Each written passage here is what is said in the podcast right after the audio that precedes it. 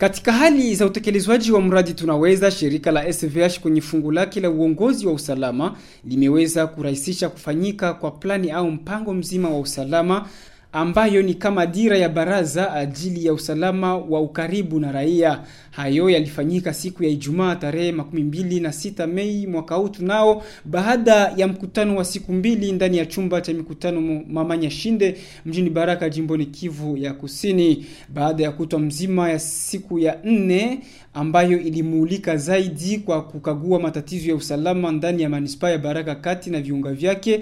Ukaguzi uliofanyika kwa mawazo toka washiriki mbalimbali wakiwemo meya wa jiji la Baraka, wanamemba wa baraza la usalama, viongozi wa mashirika ya raia na wale wa vijana pia na wadau wengine mbalimbali. Hatimaye Jumaa hii tarehe 26 Mei, mpango huu wa usalama umekamilishwa na kuwekwa rasmi na walioshiriki. Wakati wa kufunga mkutano huo, meya wa jiji la Baraka bwana Jacques Mbucha Hussein amepongeza shirika la SVH kwa kurahisisha kufanyika kwa mpango huo ambao ni kama dira ya kufuata ajili ya kujibu mahitaji ya raia kwa masuala ya usalama, ukimya na usafi ndani ya jamii. Hata hivyo, washiriki kwenye mkutano huo, zaidi viongozi wa mashirika ya raia, walipendekeza kutekelezwa kwa agizo zote hizo zilizotolewa ndani ya plani au mpango huo. Tukaona vitu vinavyosababisha ukosefu wa usalama kama vile ukosefu wa maji katika jiji la Baraka. Tuliona ukosefu wa umeme katika jiji la Baraka. Kwa sababu gani?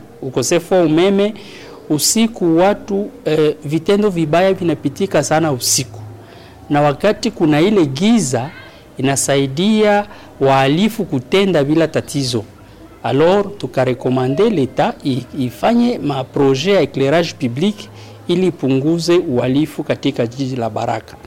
Pia tuliongelea juu ya hali za wavijana wengi wanaojiingiza katika mambo ya yasiyokuwa ya mzuri kama vile kidnapping, kuiba watu, kuwaua mpori.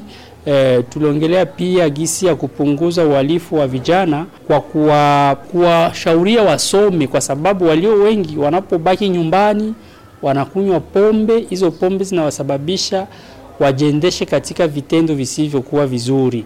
Tukumbushe kwamba mradi tunaweza unatekelezwa na shirika nne ikiwemo SVH, IGAFI, Habari RDC na Radio Maendeleo, ukizaminiwa kifedha na PNIDE ajili ya kuboresha amani na uhusiano bora kati ya jamii za Baraka na Bibokoboko baada ya mizozo ya kikabila iliyoripotiwa siku zilizopita eneo hilo, na ni kwa sababu hiyo mwishoni mwa mwezi huu wa tano Baraza la usalama wa ukaribu na raia au forum de securite itawekwa pia kwenye kijiji cha Bibokoboko kupitia shirika hilo hilo la SVH.